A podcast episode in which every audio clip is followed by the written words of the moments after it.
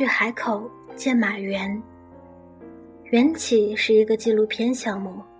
二十年前，马原做过一个中国作家梦的记录，采访了一百一十个作家，内容有关他们那时候的生活和写作状态。如果你把它看作中国版的巴黎访谈，那就错了。在中国作家梦里，作家们聊得最多的，不是你觉得卡夫卡和海明威谁对小说的语言贡献最大，而更类似于你觉得王朔和苏童谁更有钱。在当时的采访里，有几个问题是被问的最多的。你家住多大的房子？你的稿费是多少？你海外版税能拿多少？那时候的铁凝，语气中有可以想象的天真情态。我爱音乐，爱做菜，爱芭蕾。我的菜做得很好。我写的小说不能赚钱，我还可以开个饭馆。他当时是河北省作协主席。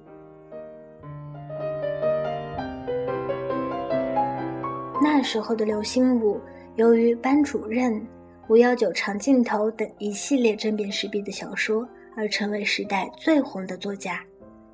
他已经在大谈文学商业化的前景和文学作品的影视改编。采访过后一年，他转入红学研究。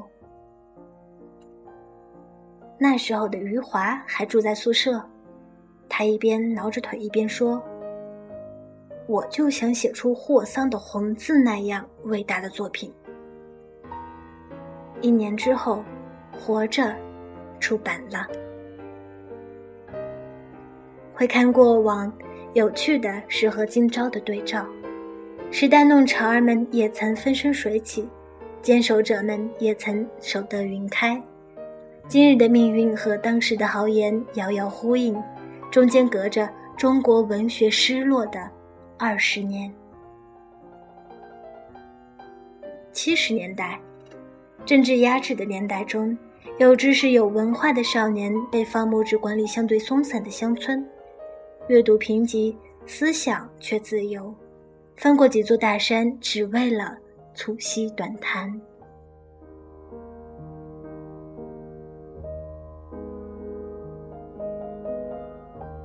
禁忌压抑的七十年代过去。在大环境的鼓励和默许下，思潮反弹式的井喷而出。王蒙说：“那时候的作家，各领风骚三五天。”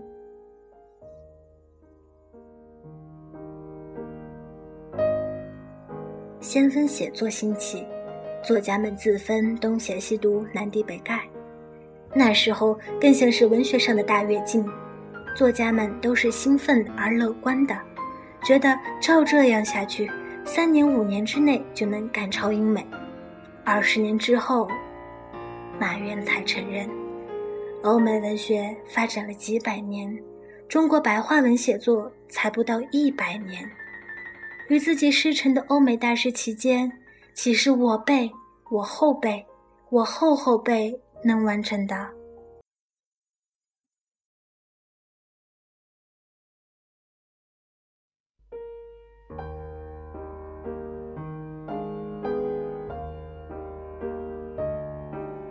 八十年代的作家们是明星，他们既拿着体制内的工资，又有额外的稿费收入，周围没有什么人下海致富，他们的生活相当优越。不仅如此，每当一部小说的出版，就会像现在又出了一部宫斗剧一样，引起社会范畴的反响和讨论。作家走在街上会被粉丝拦住，热情地讨论他的作品。伍迪·艾伦梦回的巴黎，在中国也曾出现过。马云做采访的时候，刚好处于时间结束了这个戛然而止的时候。他想做文学的断代史。他意识到，虽然这些作家还处于创作的盛年，但是有些东西变了，永久的，不可逆转的。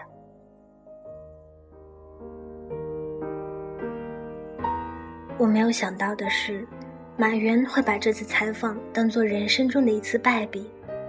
这部花了两年录制的纪录片不仅没卖出去，还让他中断小说写作，一中断就是二十年。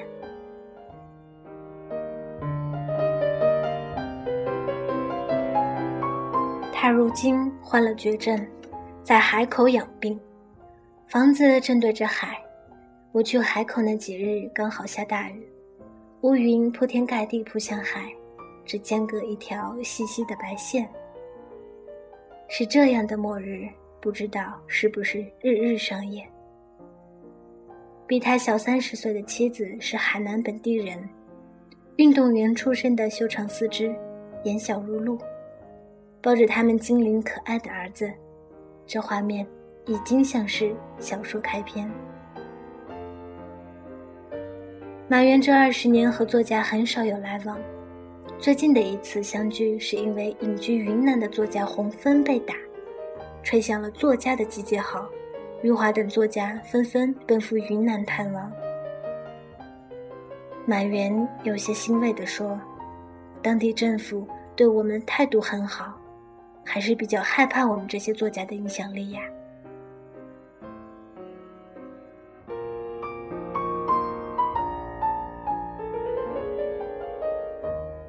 我听了，非常难过。中国作家梦，从与欧美大师齐名的梦，变成了畅销赚钱的梦，到最后，退守成了陶渊明的田园梦。田园梦也不得，阎连科老师的房子已被强拆，看他写的《丧家犬》的一年，看他写维持尊严的困难。些怪诞悲惨的人生，不能再给他力量，而只有无力和灰心。作家的责任是什么？格雷厄姆格林曾说，他不希望对社会上其他受害者负特殊责任，但是他想，作为一个作家，起码有两项义务：一是根据他自己的观察来反映真实情况。二是不接受政府的任何特殊优惠，而现在以上两点似乎都需要格外的道德标杆和格外的勇气才能做到。中国的作家梦到现在还没醒，早就成了梦魇